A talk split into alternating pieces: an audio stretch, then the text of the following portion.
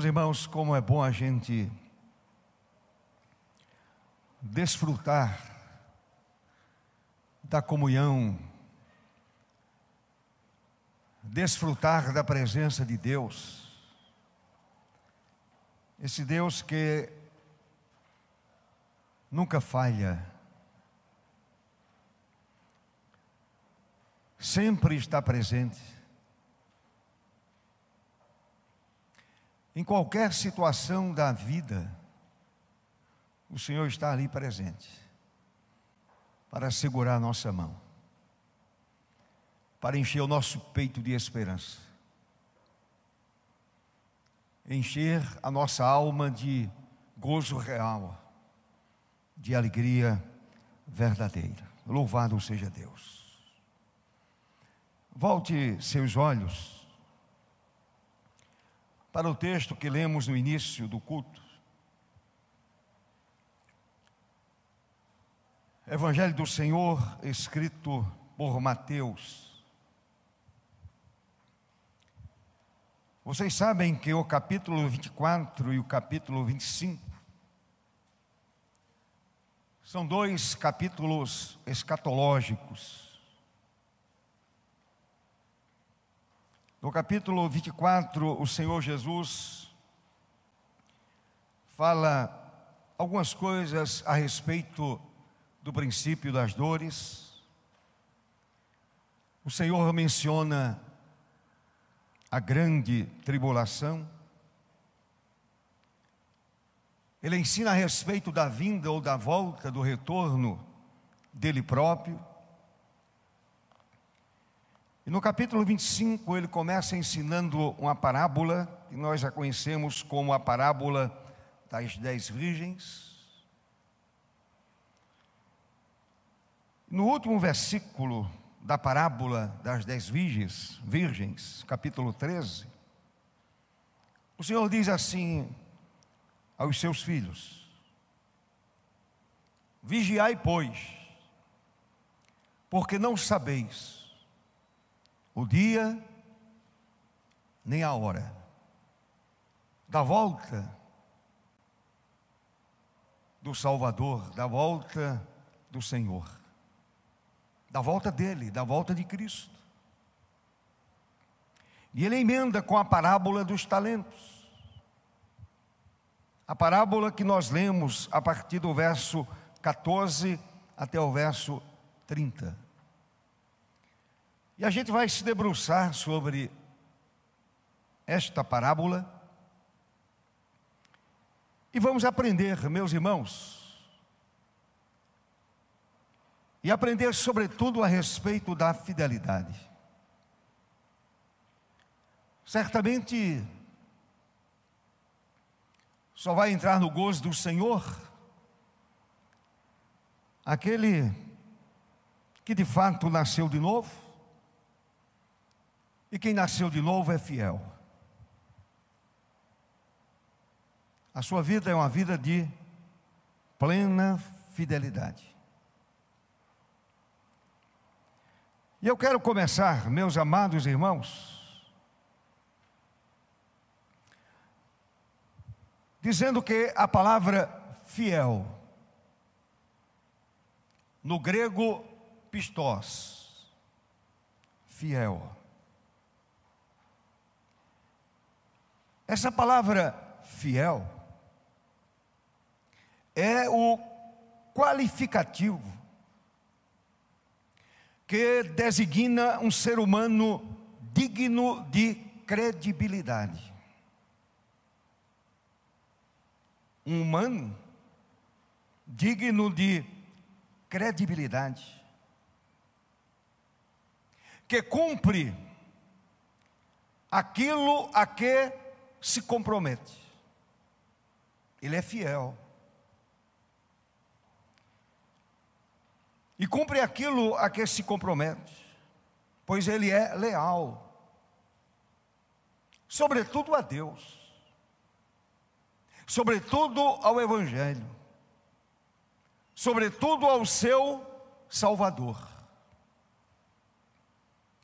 O fiel é um homem íntegro, não é manchado por certas coisas, a sua vida é íntegra. Eu não estou dizendo que a vida desse homem é perfeita ou dessa mulher é perfeita. Não. O que o Senhor espera de mim e de você é integridade. Caráter forjado pela graça. E caráter forjado pela graça é um caráter íntegro. Portanto, uma pessoa totalmente digna de confiança. Totalmente digna de confiança. Naturalmente, meus irmãos, nesses dias que valoriza a mentira, poucas são as pessoas que merecem esse adjetivo fiel. Nesse mundo tão imenso, nessa sociedade tão grande no mundo inteiro, poucas são as pessoas que merecem esse adjetivo fiel. Em geral, os infiéis são bem mais conhecidos. São bem mais conhecidos. E quando uma pessoa se mostra fiel, logo é tida como idiota e estúpida. Porque é fiel naquilo a que se propõe fazer, seja no trabalho, seja no relacionamento interpessoal, em qualquer área da vida. É uma pessoa fiel. Mas aí as pessoas ou a sociedade logo diz que essa pessoa é uma pessoa idiota, boba, usando uma linguagem bem nordestina, bem nossa, uma pessoa lesa abobalhada, porque o mundo é dos espertos ou dos infiéis. Nesse mundo não há muito espaço para o fiel, mas há espaço de sobra para o infiel.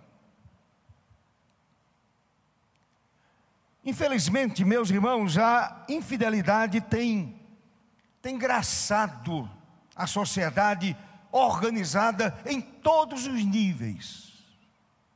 Em todos os níveis. A começar na família, no lar, onde diversos casais traem-se naturalmente. E de repente a própria sociedade vê esse tipo de atitude como sendo natural. Aceita com naturalidade. O que ocorre? Essas pessoas transmitem para os filhos péssimo exemplo. Um exemplo degradante, que sem dúvida refletirá no futuro dessas crianças. Prejuízos sérios, prejuízos espirituais, prejuízos emocionais e até mesmo prejuízo na questão do relacionamento. Porque viu o exemplo do pai, viu o exemplo da mãe, viu o exemplo dentro do próprio lar. Então, meus amados, se no recôndito da família não houver fidelidade, se os seus membros não forem fiéis, sendo a família a célula máter da sociedade, o que podemos esperar? dos diversos segmentos da sociedade. O que é que a gente pode esperar? Se no âmbito familiar, naquele lugar mais digno, não há fidelidade, graça à infidelidade, o que é que nós podemos esperar do restante da sociedade? Fica assim patente, meus queridos irmãos, a razão de tanta miséria, desgraça, pobreza, insegurança e violência. A sociedade está perdida. Esse mundo apavora. Esse mundo é de fato apavorante. Portanto, não é exagero afirmar que em todos os segmentos da sociedade a infidelidade está presente. E digo mais, às vezes, se inicia dentro do próprio arraial evangélico. É com muita tristeza no coração que faço esta afirmação. A infidelidade está presente a começar pela vida devocional, pela vida da igreja, pela vida comunitária, pela vida daqueles que afirmam que são novas criaturas que estão em Cristo, que receberam o Evangelho, que receberam a Cristo no coração. Esta parábola, meus irmãos, que lemos, volto a repetir, está inserida entre tantas outras mensagens escatológicas. Mensagens que falam a respeito do, dos fatos futuros, dos acontecimentos futuros. Percebemos que há uma relação íntima, como já disse, entre a parábola das dez virgens e a dos talentos. Há uma relação, o Senhor termina a parábola dos talentos, ou melhor, a parábola das dez virgens, inicia a parábola dos talentos. A parábola das dez virgens, nós a conhecemos. A parábola dos talentos, também nós a conhecemos. E no final da parábola das dez virgens, o Senhor faz uma advertência: vigiai. Pois, porque não sabeis o dia nem a hora. E aí ele faz uma conexão. Ele diz: Pois será como um homem que, ausentando-se do país, chamou seus servos e lhes confiou os seus bens. Há uma clara conexão entre a parábola das dez virgens e a parábola dos talentos. Aquela a parábola das dez virgens representa a igreja esperando o Senhor. A igreja que anela pela volta do noivo, pela volta do Senhor Jesus. Esta, a parábola dos talentos. Os servos trabalham fielmente para o Senhor. São homens e mulheres que fielmente trabalham para o Senhor. A parábola dos talentos narra a história de um homem que se ausentou do país, como está bem claro no verso de número 14. Narra a história desse homem que ausentou-se do seu país. Este homem simboliza, ele é um tipo de Cristo. O Senhor Jesus veio, fez um ministério maravilhoso. Cumpriu a sua missão. Foi levado à cruz. Derramou seu sangue. Sofreu o martírio da cruz. Foi sepultado. Porém, ao terceiro dia, ressurgiu dentre os mortos. Ele ausentou-se depois disso. Depois da ressurreição, se encontra com os discípulos, dá instruções, depois se ausenta.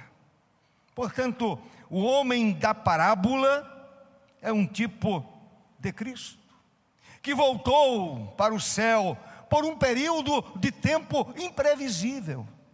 Ele diz: Olha, ninguém sabe o dia nem a hora. É um período de tempo imprevisível.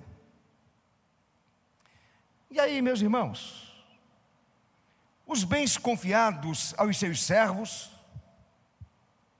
os bens que a parábola dos talentos nos mostra, na verdade, eu compreendo que esses talentos são as boas novas.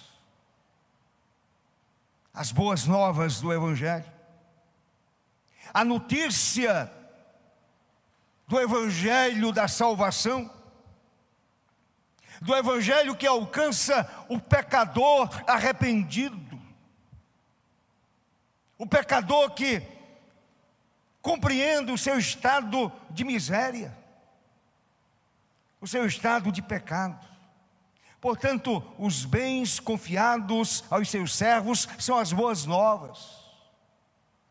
O evangelho para a salvação do pecador arrependido de todas as raças, tribos e nações.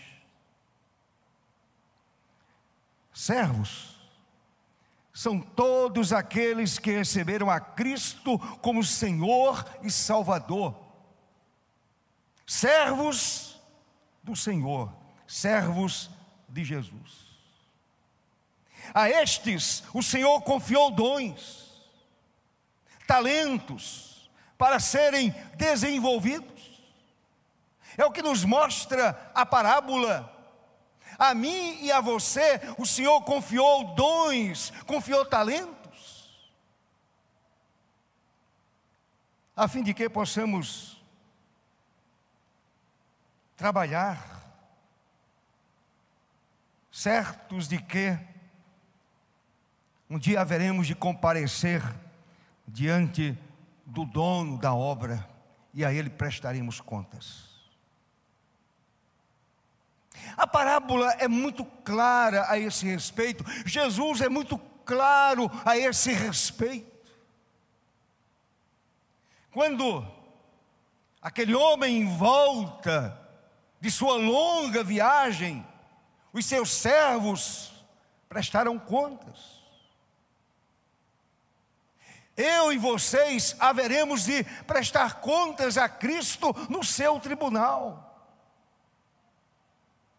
Ele nos confiou dons e talentos. E o Senhor espera que trabalhemos para a glória do seu nome. Agora, observe algo importante. É muito importante observar que os talentos foram concedidos de maneira proporcional. De maneira proporcional. A um cinco, a outro dois, a outro um. Segundo a capacidade de cada servo. O Senhor não distribui de uma forma aleatória. Ele dá segundo a capacidade de cada servo, nos diz o verso 15. Olhe para o verso 15.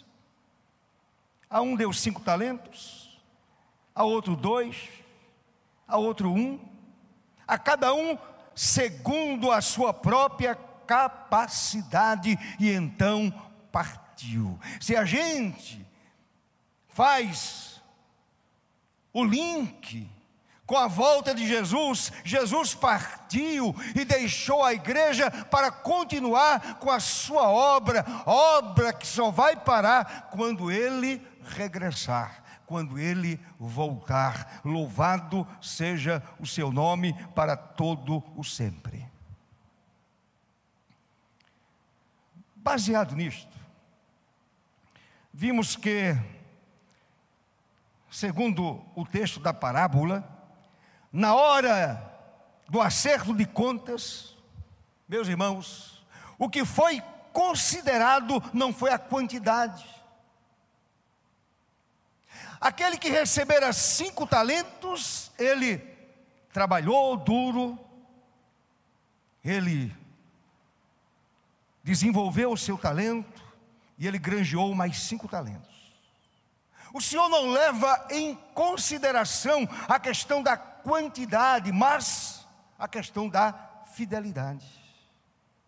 Ele foi fiel, ele recebeu cinco talentos segundo a sua própria capacidade. E ele trabalhou, não fez corpo mole. Ele ganhou mais cinco talentos. Portanto, o que a parábola destaca é a questão da fidelidade. Cada um, meu querido irmão, foi chamado para prestar contas da fidelidade. O Senhor não estava preocupado com a quantidade, o Senhor estava preocupado e continua preocupado com a fidelidade do seu povo. E quando aquele servo que recebeu cinco talentos, aquele outro servo que recebeu dois talentos, eles foram fiéis, receberam a recompensa. Se você olhar, meu querido irmão, para o verso 21 e o verso 23, verso 21 e verso 23, está escrito no verso 21: Disse-lhe o Senhor, o Senhor daqueles servos, muito bem. Servo bom e fiel. Foste fiel no pouco. Cinco talentos ainda era muito pouco. Foste fiel no pouco, sobre o muito te colocarei. Entra no gozo do teu Senhor. É o que nos aguarda. Se eu persevero e o crente persevera, é uma das bênçãos do Evangelho a perseverança dos santos. Aquele que persevera, ele recebe essa palavra graciosa: entra no gozo do teu Senhor. Amém, meu irmão? Entra no gozo do teu Senhor. O verso 23 vai nos dizer a mesma coisa. O Senhor se dirige àquele que recebeu dois talentos. Disse-lhe o Senhor: Muito bem, servo bom e fiel, foste fiel no pouco. As mesmas palavras foram usadas, portanto, a questão não é quantidade, a questão é fidelidade. Foste fiel no pouco, sobre o muito te colocarei. Existe algo mais importante do que a eternidade? Do que o céu? A glória eterna? Está para sempre na presença do Deus eterno, do Deus poderoso. Entra no gozo do teu Senhor, entra no gozo do teu Salvador. Meus irmãos, esta recompensa nos dá uma visão de uma vida futura, onde tesouros inacessíveis nos esperam. O apóstolo Paulo diz que ele viu coisas quando ele foi arrebatado até o terceiro céu. Ele disse: Olha, eu vi coisas que não é lícito contar ao homem, não cabe na mente humana. Portanto, é o que nos aguarda. Tesouros inacessíveis nos esperam. Agora, irmãos, eu quero, nesta noite, apresentar a vocês algumas lições práticas que tiramos desta parábola escatológica, mas aplicável aos dias de hoje, ao agora, ao hoje, ao aqui e agora, e o agora. Portanto, esta parábola, que é escatológica, que fala da volta de Jesus, a ênfase dela é fidelidade, e fidelidade incondicional. E eu quero dizer três coisas importantes. Primeiro, os crentes devem ser fiéis em seu relacionamento com o Senhor, assim como foram fiéis aqueles dois servos. Eles foram fiéis. O que recebera cinco talentos e o que recebera dois talentos. O outro, a gente vai falar um pouquinho sobre ele. Ele simplesmente se acomodou guardou, escondeu, cavou um buraco e escondeu o talento. Ele entrou, ele ouviu, ele entrou na igreja, ouviu, mas na verdade não houve arrependimento, não houve conversão. Perdeu a grande oportunidade de ouvir do Senhor, servo bom e fiel, entra no gozo do teu Senhor. Ele ouviu outra coisa. Uma coisa que certamente mexeu muito com a cabeça dele. Ele ouviu outras palavras,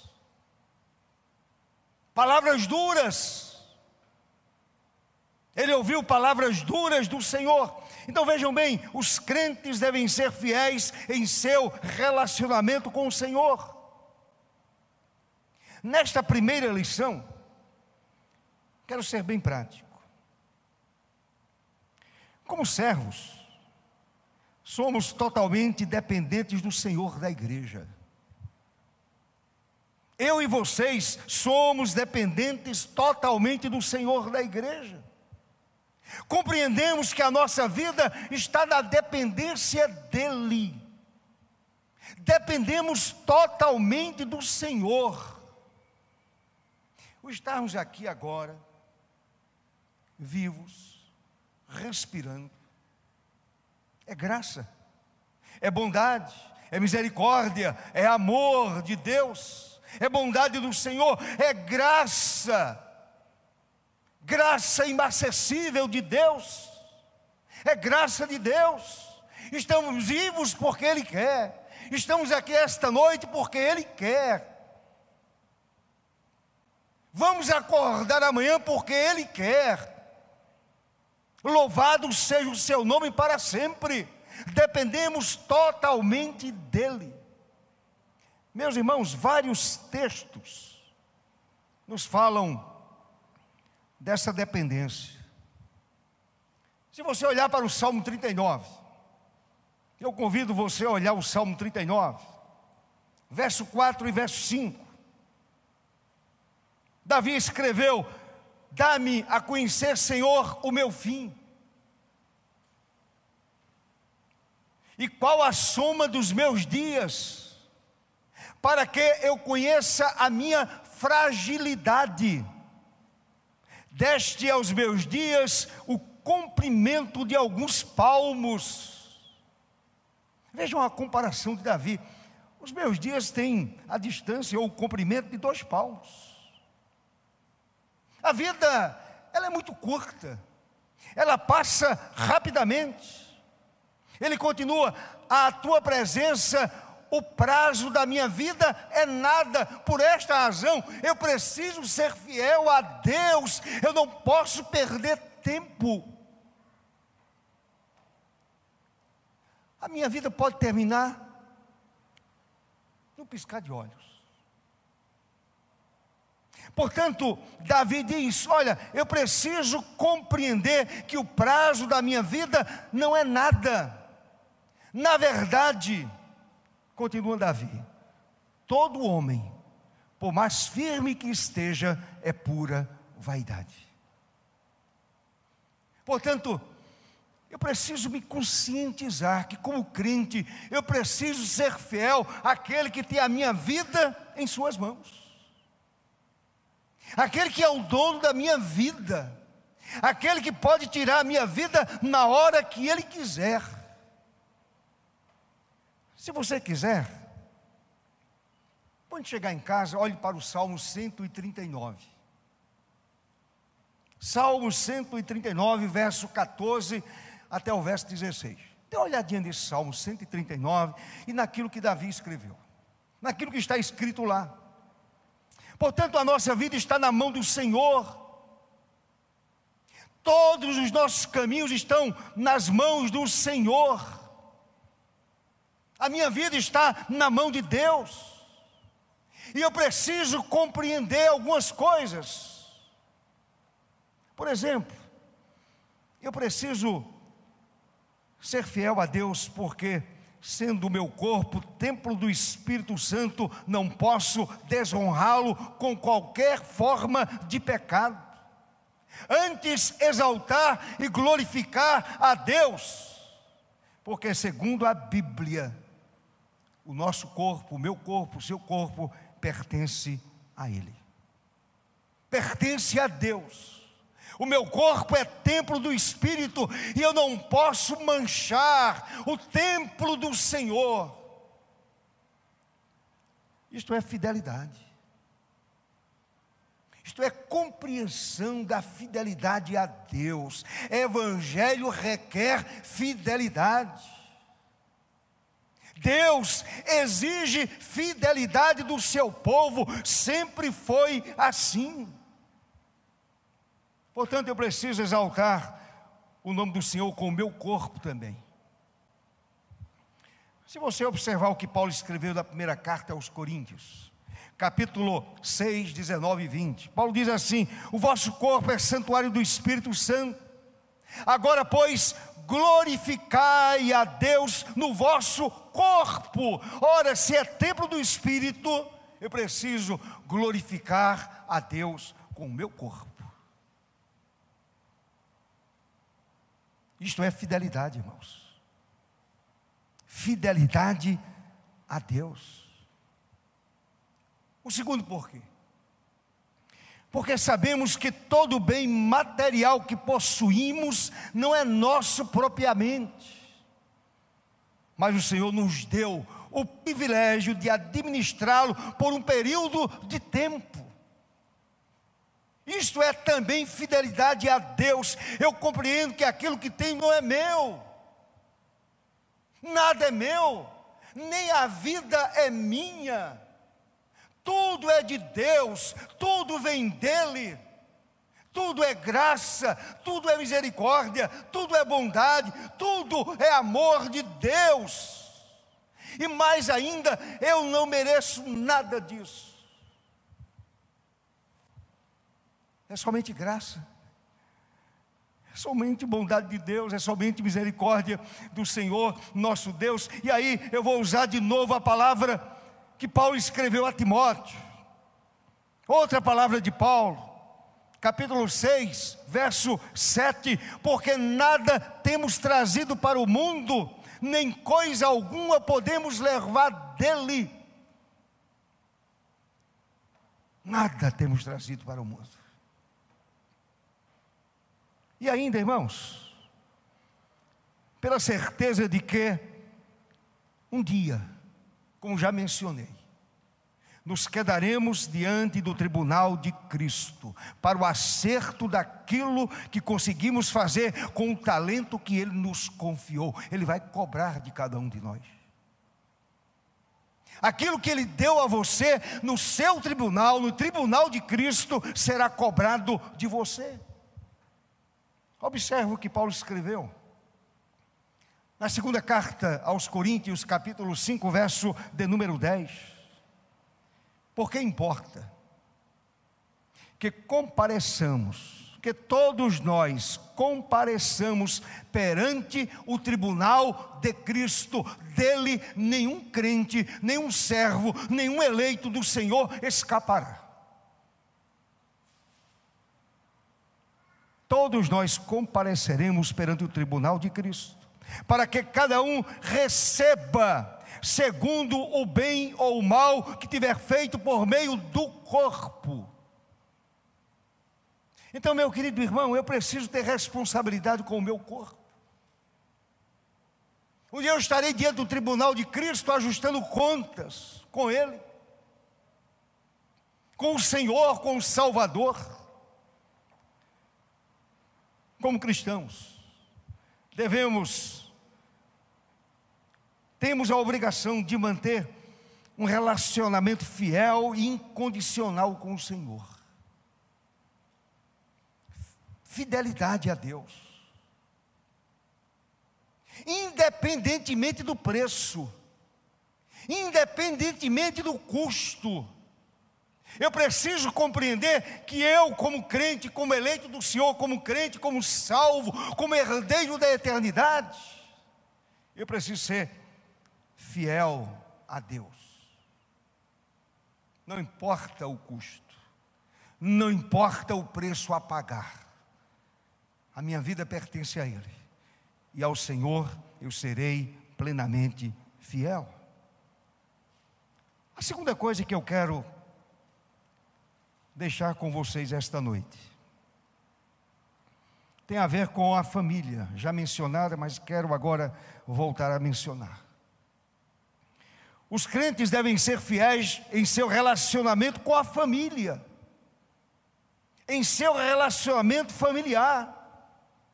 Meus irmãos, se usarmos a lei da causa e efeito, vamos admitir que o comportamento da sociedade é o efeito do relacionamento da família. Algumas pessoas até podem discordar. Porém, a história nos mostra esta realidade. Observem bem: uma família equilibrada, bem estruturada, com valores éticos e morais bem definidos, certamente oferecerá boas coisas à sociedade.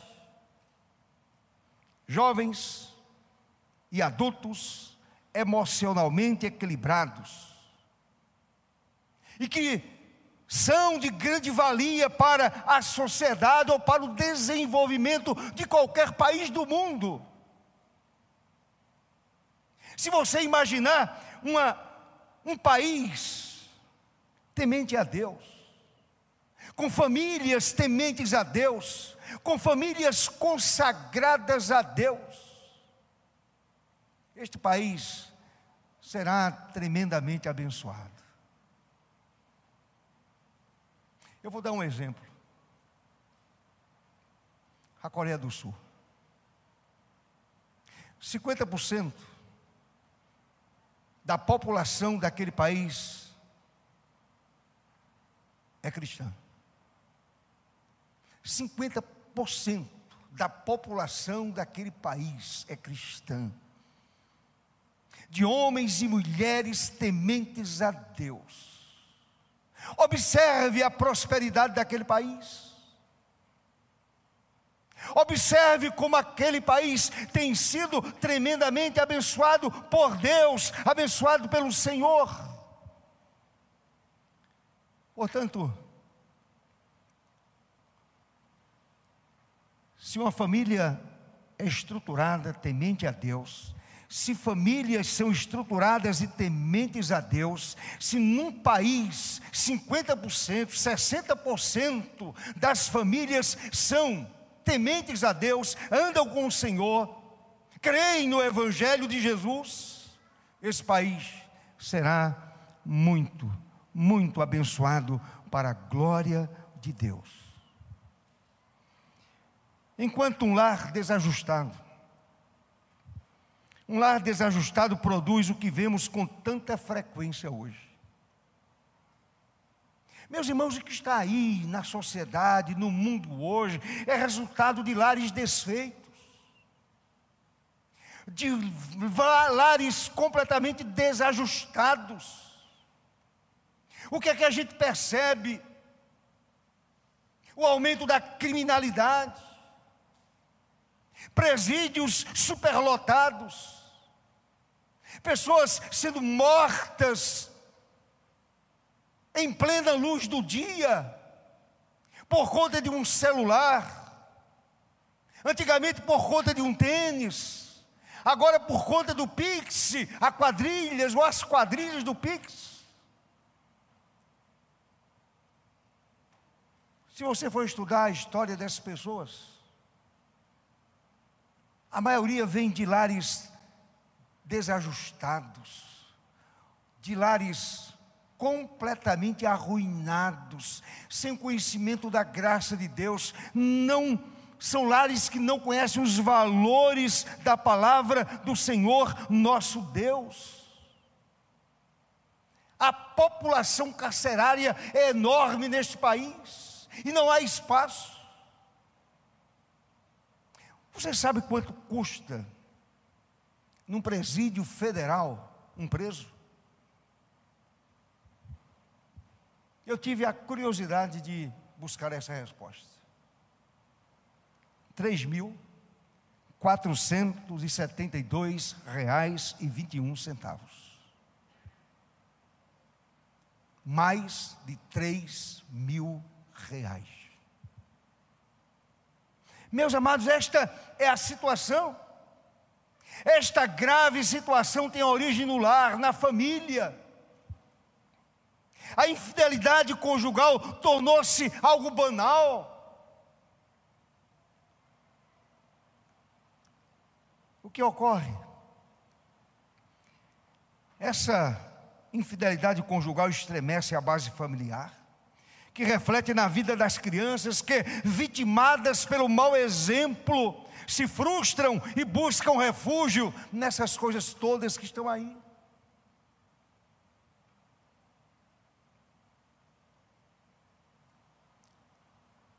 Essa é a nossa realidade, nua e crua. Nua e crua. Meus queridos irmãos, Paulo, em sua carta aos Efésios, no capítulo 5, a partir do verso 22 até o verso 25, ele mostra o que é um lar fiel a Deus, um lar cristão, equilibrado, santo, separado para o Senhor. No capítulo 6, ele apresenta a relação entre filhos e pais, pais e filhos. Basta você olhar, estudar e viver aquilo que Paulo orienta. Paulo orienta de uma forma muito clara como deve ser o relacionamento familiar. Esposa e marido, vivendo esses princípios apontados por Paulo, certamente, pelo bom exemplo dos pais, os filhos serão obedientes e honrarão seus pais. Parece uma bobagem, mas, meus irmãos, aqui está a base de tudo. A base de tudo.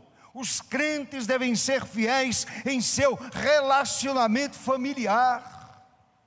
Aí de repente a igreja não dá esse exemplo. Os pais não dão esse exemplo.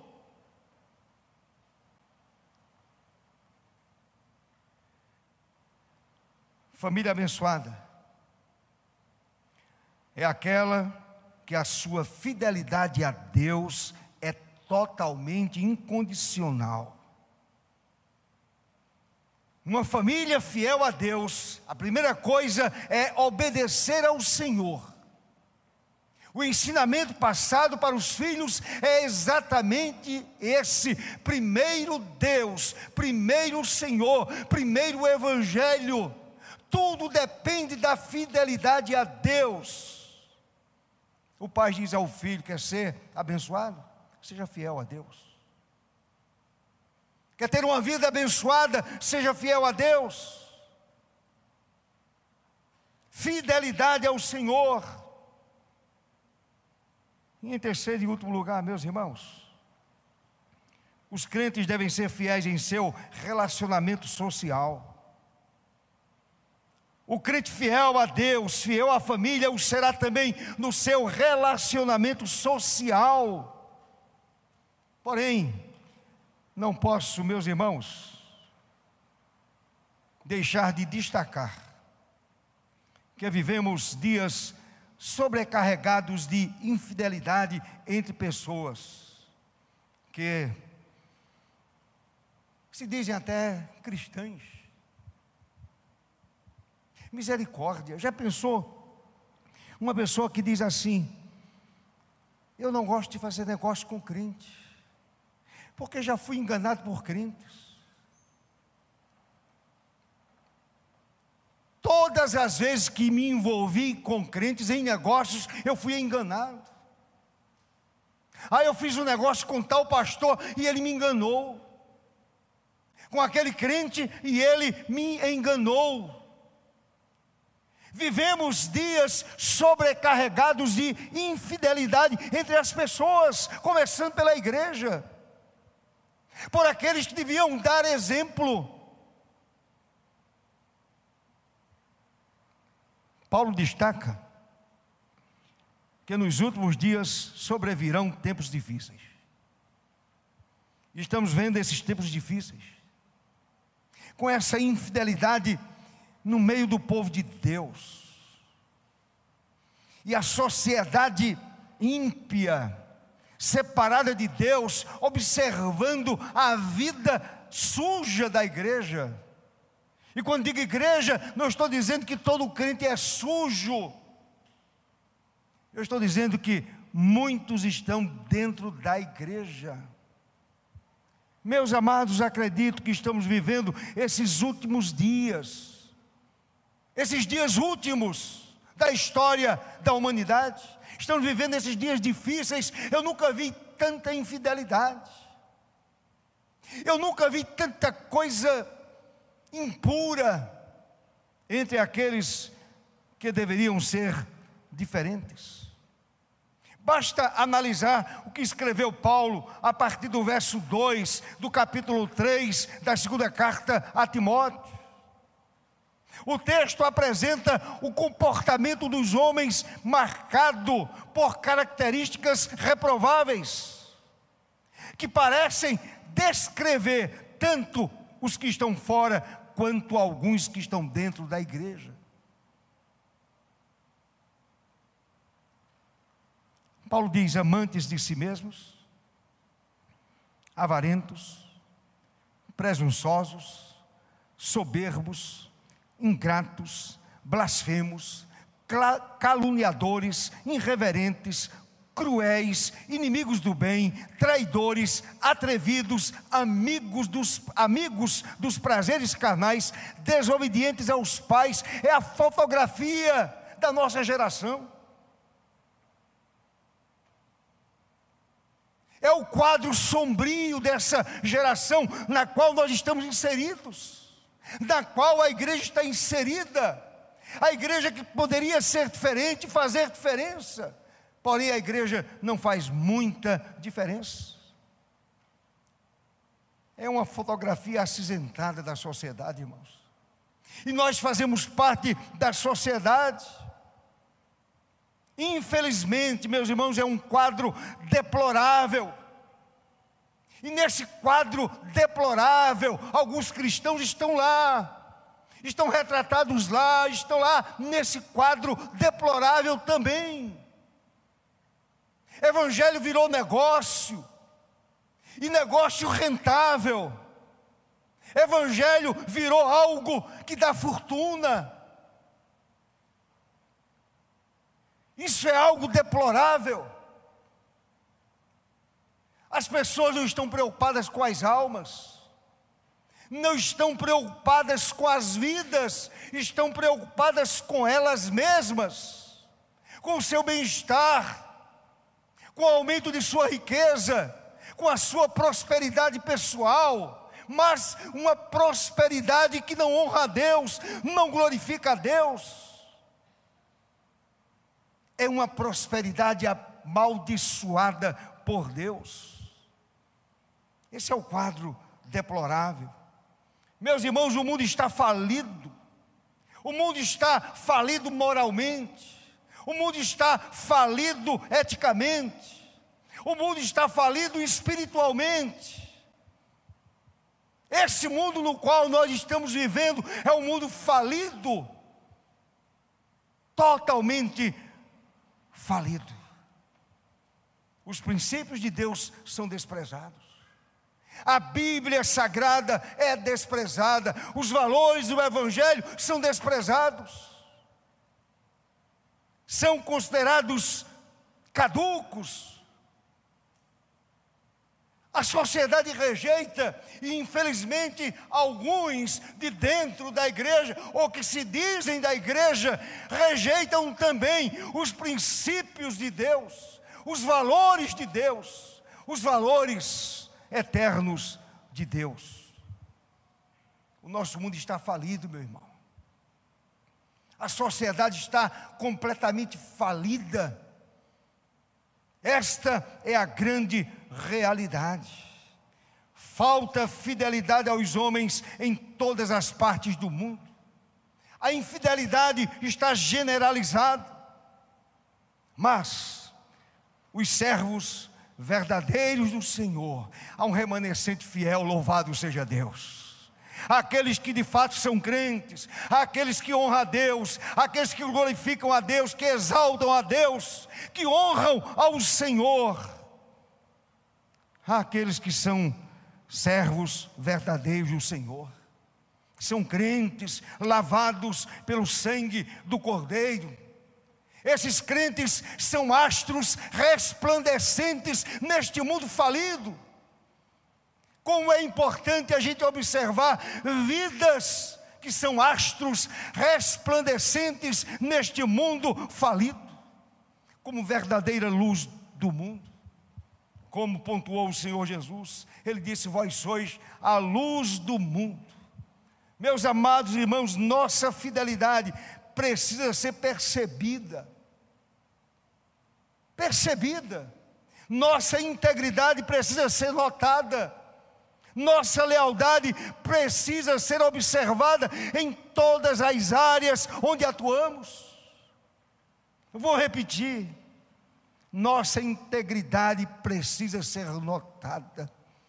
A sociedade falida, combalida, suja, imoral, indecente, separada de Deus, caminhando para o inferno, ela precisa reconhecer que a nossa integridade é real.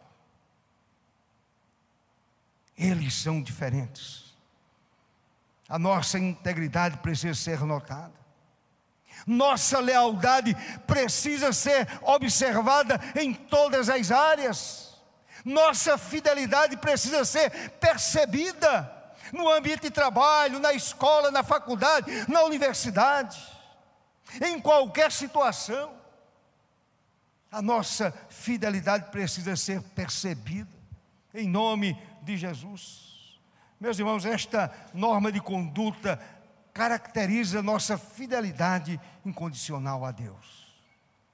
E eu quero concluir dizendo o seguinte, e aí me refiro à igreja. Na igreja, no relacionamento com os irmãos, no envolvimento direto com as coisas de Deus, no relacionamento familiar, na sociedade em seus vários segmentos, precisamos mostrar fidelidade, porque agindo assim estaremos contribuindo para a glória de Deus. Observe o que disse Jesus em Mateus 5,16. Ele disse assim: brilhe também a vossa luz diante dos homens, para que vejam as vossas boas obras e glorifiquem o vosso Pai que está nos céus. A minha luz precisa brilhar diante dos homens, diante de homens pecadores e separados de Deus. Por último, é importante frisar que a parábola, que na parábola, o servo que recebeu cinco talentos e aquele que recebeu dois talentos eram igualmente fiéis. Não era questão de quantidade, era questão de fidelidade. Ganhando cada um outro tanto do que receberam. Mas o que recebera um talento, olhe para o verso 18, meu querido irmão, para a gente encerrar. Olhe para o verso 18. Mas o que recebera um talento, saindo, abriu uma cova e escondeu o dinheiro do seu senhor. Recebeu um talento e escondeu o dinheiro do seu senhor. Foi o que aconteceu. Ele enterrou o talento, diz o verso 25, meus irmãos. Ele diz ao Senhor: receoso, escondi na terra o teu talento, aqui tens o que é teu. Receoso, escondi aquele talento que me deste. Porém, o Senhor não lhe confiou o talento para ser enterrado, mas sim para ser negociado, isto é, usado para o progresso do reino de Deus. Meus irmãos, este homem é o personagem mais acentuado da parábola para nos prevenir contra a infidelidade e a indiferença na obra do redentor. O Senhor o chamou de quê? Servo mau e negligente. Se era servo de Cristo, ele não poderia receber do Senhor essas palavras. Ele diz: Olha, você é um servo mau e negligente, e qual é o fim daquele homem?